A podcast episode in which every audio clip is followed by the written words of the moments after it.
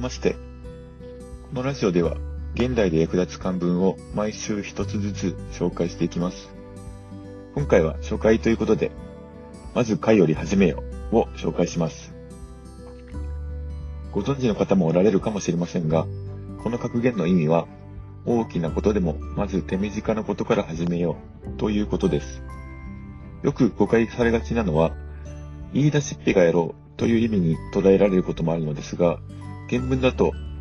新しいことを始めることを奨励しているわけなので、意味が全く逆になってしまいます。ここだけ注意してください。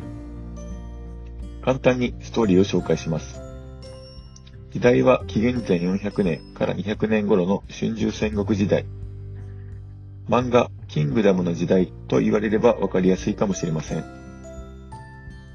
この頃の中国は、七雄と呼ばれる小国に分かれて、それぞれが領土拡大を目指して戦争を繰り返していました。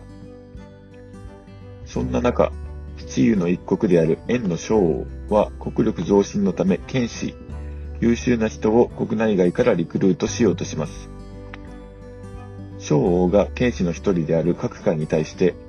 優れた人材を得るにはどうしたらいいか、と尋ねたのがこの物語の始まりです。それに対する各界の返答が秀逸でした。それは、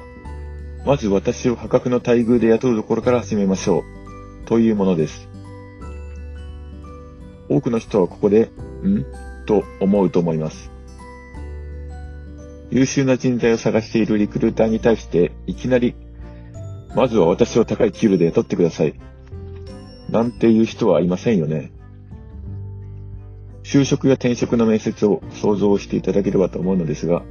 普通はまずは自分がいかに優秀な人物なのかということをアピールするのが筋で、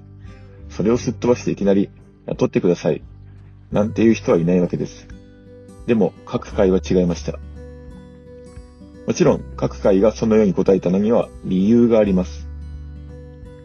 まずは私を破格の待遇で雇ってください。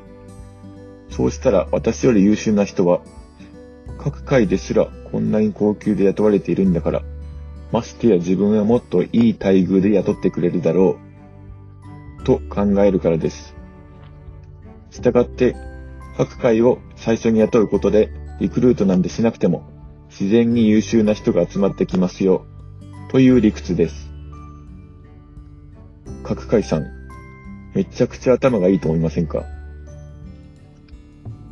自分を破格の待遇でと雇えっていう発言の根拠が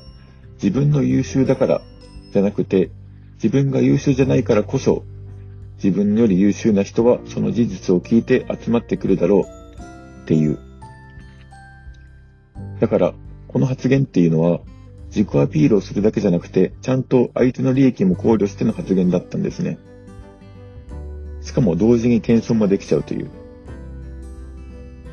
雇う側からしたら当然、こいつは優秀だなってなりますよね。ストーリーの最後に各界さん、小王に切られて先生になり、さらに家も改築してもらうというオチがついてるんですが、それも当然かなという感じです。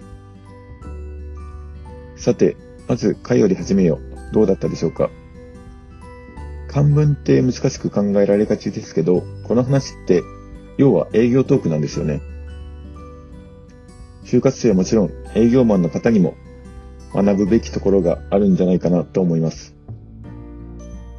自分の商品のアピールをするだけじゃなくて、ちゃんと相手の立場に立って、相手の利益を考えて発言する。まず、会話で始めようは、大きなことでも、まず身近なことから始めようという格言ですが、その裏には一流セールスマンとしての各回の戦略があったわけです。ではまた次回お会いしましょう。さようなら。